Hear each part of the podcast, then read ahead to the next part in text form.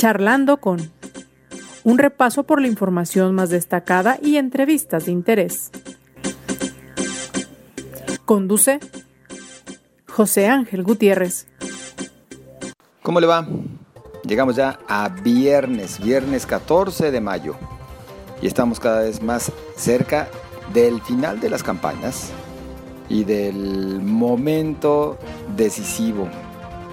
Cada vez más cerca del día de la elección, en la que usted, como ciudadano consciente, responsable, informado, acudirá a la urna para decidir a quién prefiere al frente de su municipio, para decidir a quién prefiere como su representante en el Congreso local y a quién prefiere como su representante en la Cámara de Diputados. Estamos cada vez más cerca de ello, pero por lo pronto todavía encampañados y la realidad de las cosas es que con un ambiente cada vez más denso.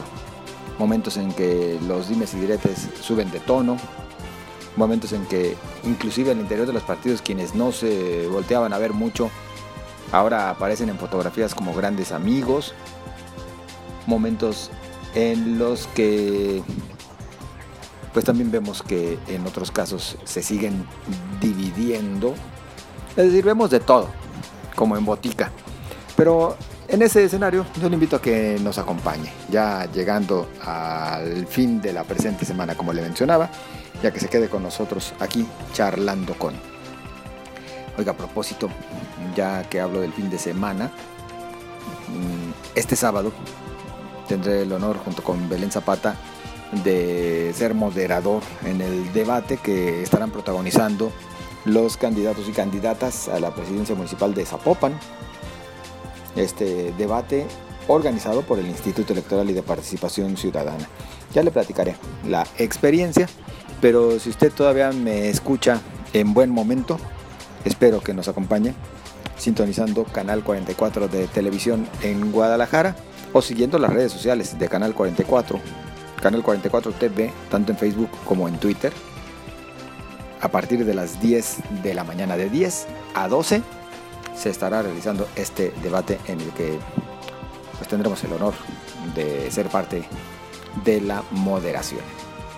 Acompáñeme a un recorrido por parte de la información más destacada de este viernes 14 de mayo. Agentes de la Fiscalía localizaron en la colonia Rancho de la Cruz en Tonalá un vehículo Mazda en color rojo, el cual fue utilizado el pasado 7 de mayo para privar de la libertad a los hermanos González Moreno, cuyos cuerpos fueron encontrados en el municipio de San Cristóbal de la Barranca. Este sábado se cumple una semana de la desaparición del niño Brian Axel Pérez Barragán, de 11 años, y su mamá clama por ayuda para localizarlo. La señora Dulce María asegura que su hijo nunca manifestó interés por irse de casa y al contrario, siempre fue un niño temeroso de alejarse. El miedo ahora lo vive una familia de Tonalá en un nuevo caso de desaparición de personas desde el pasado 15 de marzo Nada se sabe sobre el paradero de los hermanos José de Jesús y Abraham Covarrubias Martínez, de 21 y 20 años de edad. Ambos son vecinos de la colonia Salatitán del municipio de Tonalá, y hasta donde llegaron varios hombres armados para sacarlos por la fuerza. Al considerar que gracias a la vacunación que se ha dado en personal docente y que es necesaria la reactivación en diversas áreas tras la pandemia de COVID-19, el secretario de Innovación, Ciencia y Tecnología, Alfonso Pompa Padilla, informó que se ampliará el aforo de estudiantes en las aulas de 25 a 50%. Quedó abierta la convocatoria para observadores ciudadanos que vigilarán tanto el proceso de elección como la calificación del examen que se aplicará a quienes se postularon para ocupar el cargo de Contralor del Poder Legislativo del Estado. Y en la información nacional, el presidente Andrés Manuel López Obrador lamentó el asesinato de Abel Murrieta, candidato de Movimiento Ciudadano a la alcaldía de Cajeme en Sonora. Señaló, tienen el compromiso de castigar a los responsables en este y en otros casos de violencia. Anunció además que se realizará una investigación para ayudar al gobierno de Sonora. Parte de la información más destacada. Le invito a que nos acompañe. Al teléfono saludamos a Ricardo Rodríguez, dirigente de Movimiento Ciudadano en Jalisco. ¿Qué tal, Ricardo? Buenas tardes. ¿Qué tal, José Ángel? Buenas tardes. Con mucho gusto de estar contigo y con tu auditorio una vez más. Un balance de las actuales eh, campañas por lo que corresponde a Jalisco desde la visión de Movimiento Ciudadano. ¿Cómo aprecias que van las cosas para el partido y en general el ambiente que priva en la entidad rumbo al 6 de junio? Mira, por un lado, José Ángel, yo te diría que nosotros estamos contentos con el proceso que hemos venido realizando en todas nuestras campañas. Eh, más allá de lo que nosotros sentimos internamente de que estamos haciendo el trabajo que nos corresponde, creemos que estas encuestas que han estado saliendo en los últimos días, que han hecho eh, o algún medio de comunicación en específico o algún organismo eh, empresarial, son encuestas que pues lo que nos terminan diciendo es que eh, en términos de, Guadalajara, de Zapopan, de los distritos que incluyen estos municipios, por ejemplo, eh, estaremos teniendo eh, buenos resultados. nos sentimos satisfechos con el ejercicio que hemos hecho prácticamente en estas semanas de campaña y pues muy preparados de cara a estas últimas prácticamente tres semanas que nos quedan para hacer este ejercicio pero también muy conscientes de que en esta última parte del proceso eh, se pueden dar cosas extraordinarias. Nosotros estamos muy atentos eh, de cosas que puedan pasar, andamos eh, preocupados por lo que ha sucedido en Puerto Vallarta, que si bien ya tenemos en algunos lugares, sabemos que están haciendo una manipulación de programas sociales por parte de Morena para apoyar a sus candidatos, pues ya hemos presentado una denuncia eh, formal ante la autoridad correspondiente por eh, algunas evidencias que tenemos en el caso de Puerto Vallarta, creemos que en el caso de Guadalajara están siguiendo el mismo modus operandi y nos preocupa que ante la desesperación que pueda tener Morena en estas últimas semanas eh, puedan suceder cosas extraordinarias que nos compliquen las campañas a los ciudadanos en general o a Movimiento Ciudadano en particular. Desde ese punto de vista te diría pues que estamos en esta dualidad, contentos por lo que estamos haciendo internamente, preocupados por lo que pueda hacer Morena de cara a un proceso electoral que, estarán perdiendo el, el próximo 6 de junio. Cuando hablas de cosas extraordinarias que pudieran suceder, ¿te refieres particularmente a la posibilidad de compra de votos o inclusive aprecias eh, riesgos de otra índole? Mira, el tema de la posibilidad de compra de votos es lo que ya estamos viviendo, lo que ya estamos denunciando nosotros, el caso de Puerto Vallarta y algunos otros lugares. Eh, pero también traemos preocupación porque, eh, bueno, no es un secreto para nadie lo que sucedió hace algunas hace algunos días en, una sesión en Zoom en el Senado de la República, en donde una senadora de Morena, eh, sin darse cuenta que estaba en una sesión de todos los senadores, ella creía que solamente estaba de su grupo parlamentario, eh, trasladó un mensaje que decía que el presidente tenía mucho interés en el tema electoral en Nuevo León y en Jalisco y que estaba eh, haciendo algún encargo o estaban preparando algo. Eh, hemos visto en los últimos días cómo el presidente se ha metido a la elección de Nuevo León, en un lugar en donde su candidata a la gubernatura iba en primer lugar y después de las campañas, porque las campañas sirven, cuentan, ya está en tercer lugar y Movimiento Ciudadano está en primer lugar, pues ha, eh, eh, y además a confesión, eh, él lo ha confesado, se está metiendo al proceso electoral queriendo influir, pues nosotros tenemos preocupación que si lo anunciaron que tenía interés en Nuevo León y en Jalisco y ya lo hicieron en Nuevo León, pues tenemos preocupación de que quieran voltear a ver Jalisco no nos preocupa el tema de la competencia desde el punto de vista electoral. Las campañas son para que los partidos políticos presentemos a nuestros candidatos nuestras propuestas y que los ciudadanos decidan. La preocupación que traemos es, eh, por un término, eh, la guerra sucia que pueda hacer Morena y por otro lado, pues eh, la injerencia ilegal que pudiera hacer el gobierno federal. Y desde ese punto de vista estamos, en toda la extensión de la palabra, pre ocupados y atentos a lo que pueda pasar en estas próximas tres semanas. Mm, Ricardo, el ambiente que priva mm, con relación a los temas de seguridad o de inseguridad en Jalisco, ¿de qué manera le puede impactar al partido que gobierna en la entidad?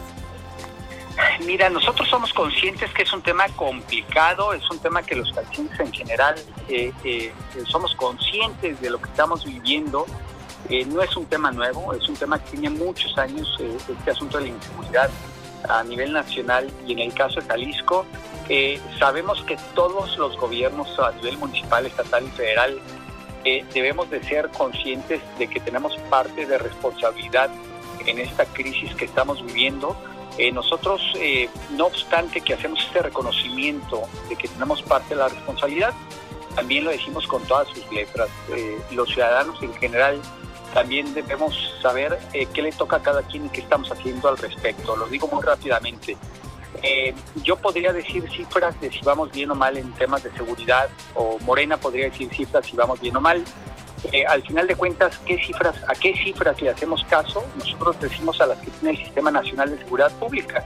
el gobierno federal, el gobierno de la Cuarta Transformación dice que aquí en Jalisco, desde que Enrique Alfaro es gobernador, los delitos del fuero común, es decir, los delitos que la Constitución dice que le corresponde al gobierno estatal combatir, han disminuido 41% en Jalisco en ese tiempo que lleva Alfaro gobernando. Pero ese mismo sistema dice que aquellos delitos de alto impacto, los delitos que tienen que ver con el fuero federal, los delitos que las constituciones local y federal que los debe combatir el gobierno federal, esos han disminuido. Sí en Jalisco, pero han disminuido prácticamente un 11-13%. ¿Qué queremos decir con esto? Que creemos que el gobierno federal tiene que hacer lo que le corresponde aquí en Jalisco. Eh, y lo pondría en estos dos términos, si me permites el ejemplo. En primer lugar, en este país nos urge que cambiemos la narrativa en términos de seguridad. No puede ser que haya policías municipales, por ejemplo en Teocaltiche, seis, ocho policías municipales, que quieran cumplir con su responsabilidad cuando a nivel nacional hay una narrativa de que en este país hay que dar abrazos y no balazos.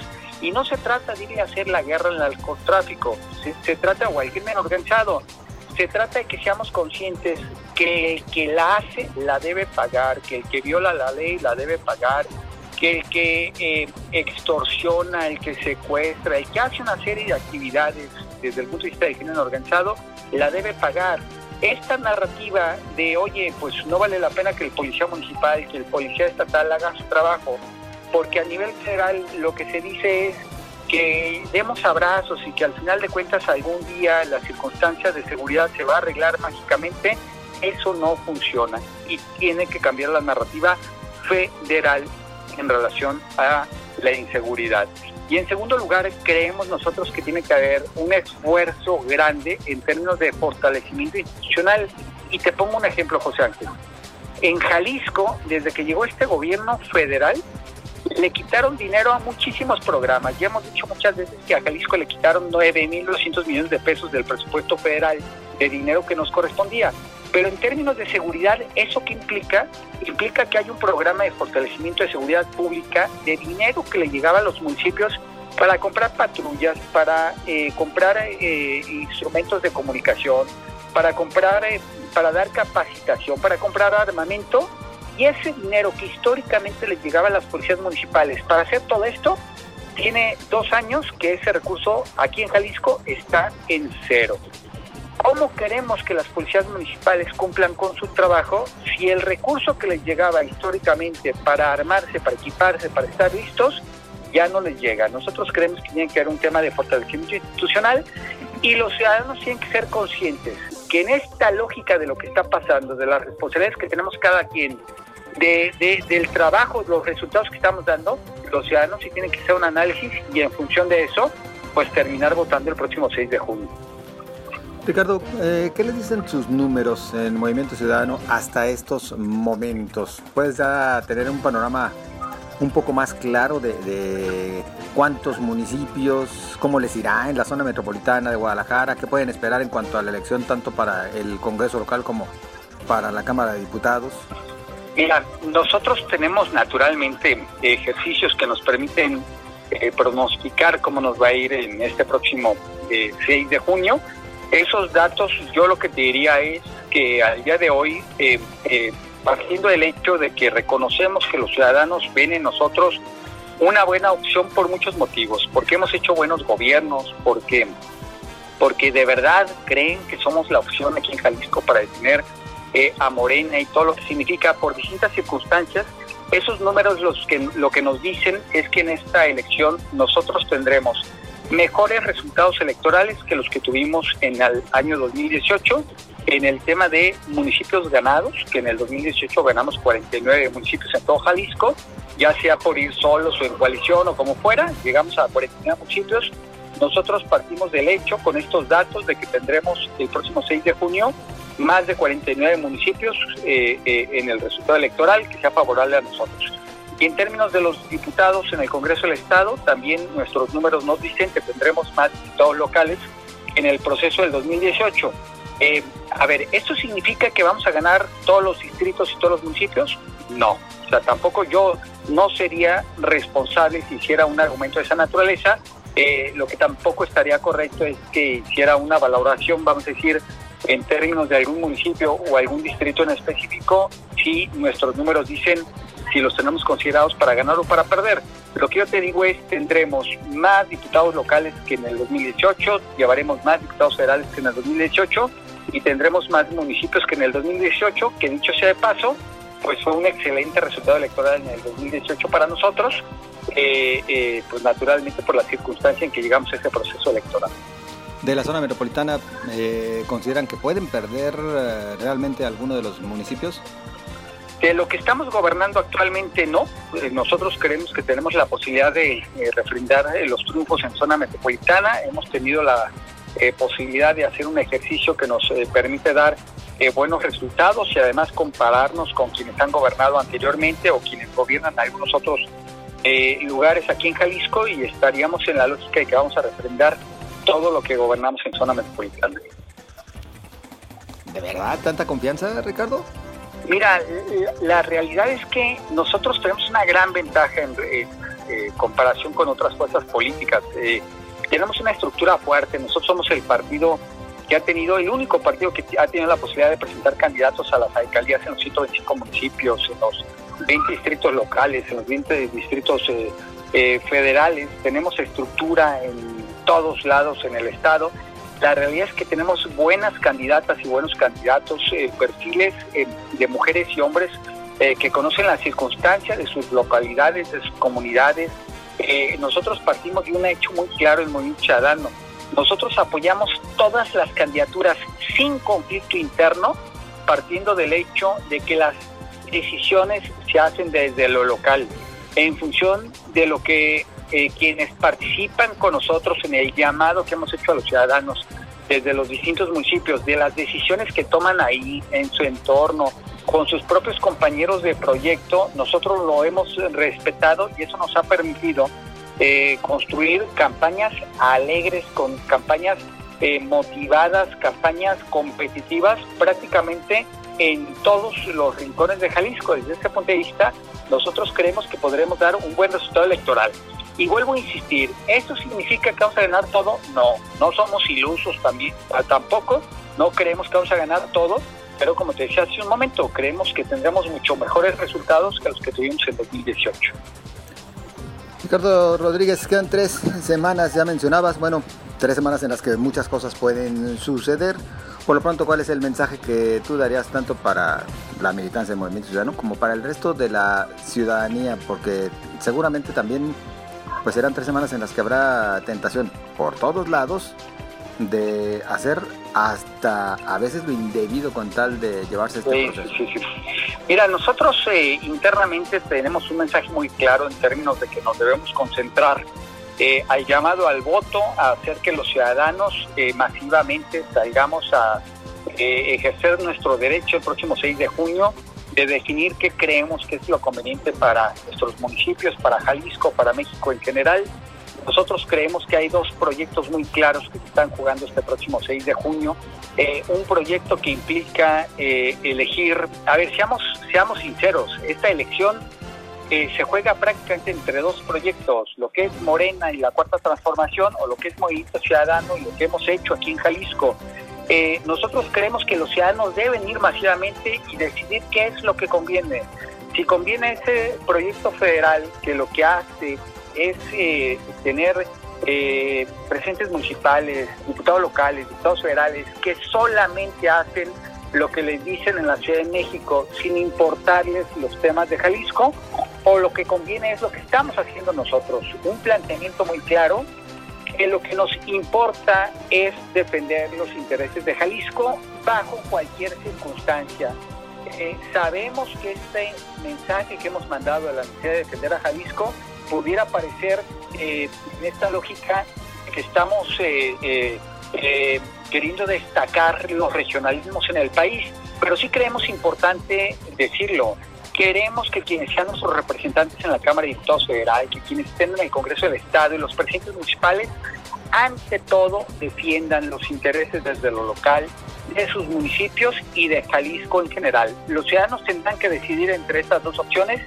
Todas las encuestas nos dicen que los ciudadanos en Jalisco en general somos conscientes eh, de, que lo conveniente es que lo que producimos en Jalisco se quede en Jalisco, que los impuestos que pagamos se queden en Jalisco, que las obras que hacemos, en lugar de que se vayan al sureste del país o se vayan al aeropuerto de la Ciudad de México o se vayan a subsidiar temas en quién qué lugar del país, que se queden aquí en Jalisco. Desde ese punto de vista, nosotros hacemos un claro llamado a los ciudadanos de Jalisco de que podamos contar nuevamente con la confianza de ellos el próximo 6 de junio eh, y que seguiremos haciendo en el compromiso que tenemos y con las mejores candidatas y candidatos que tenemos y que hemos presentado, seguiremos haciendo eh, buenos gobiernos, gobiernos que al final de cuentas lo que resuelven es eh, lo que nos importa aquí a los jaliscienses. Ricardo, me parece obligado también preguntar, y a propósito de algunos acontecimientos que han sucedido últimamente en la entidad y en otros puntos de la República Mexicana. Eh, ¿Alguno de los candidatos de Movimiento Ciudadano ha recibido algún tipo de amenaza por parte del crimen organizado? Mira, José Ángel, yo lo que te diría es que la circunstancia en términos de seguridad que estamos viviendo es una circunstancia complicada, no solamente para quienes están en las candidaturas de Movimiento Ciudadano, sino de distintos partidos políticos. Creo que el ejercicio que en general eh, se ha hecho en este proceso electoral, no puedo hablar por otros partidos políticos, no puedo decir por un ciudadano, es un ejercicio eh, con toda claridad eh, de dentro de la prudencia, de hacer la parte que nos corresponde, no equivocarnos, no cometer errores que pueda exponer a nuestros candidatos a una circunstancia como la que pasó el día de ayer en en, el estado eh, de Sonora. Es un tema eh, muy difícil, yo lo debo eh, reconocer, pero que afortunadamente hemos tenido la capacidad de dialogar internamente, de hacer, vamos a decir, el ejercicio que corresponde para que evitemos alguna circunstancia complicada para las candidatas o los candidatos, por un lado, y por otro lado, pues para poder estar haciendo este ejercicio de competencia electoral de cara al próximo 6 de junio. Ricardo Rodríguez, como siempre, de verdad, muchas gracias y en comunicación. José Ángel, a sus órdenes como siempre. Buenas tardes. Muy buenas tardes. Bueno, pues ya lo escuchó usted. Es el dirigente estatal de Movimiento Ciudadano, Ricardo Rodríguez.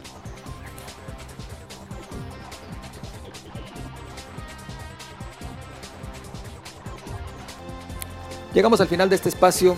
Muchas gracias por su compañía, gracias por su preferencia, gracias, como siempre le digo, por darse tiempo de ingresar a través de su plataforma de podcast de su preferencia para escucharnos. E igualmente agradecido con aquellos que se dan el tiempecito para enviarnos sus comentarios, sus opiniones, sus sugerencias a propósito de lo que aquí escuchan y lo que les gustaría también escuchar. Para ello, estamos a sus órdenes. En Twitter, arroba José Ángel GTZ en Facebook, José Ángel Gutiérrez es la fanpage que se encuentra a su disposición.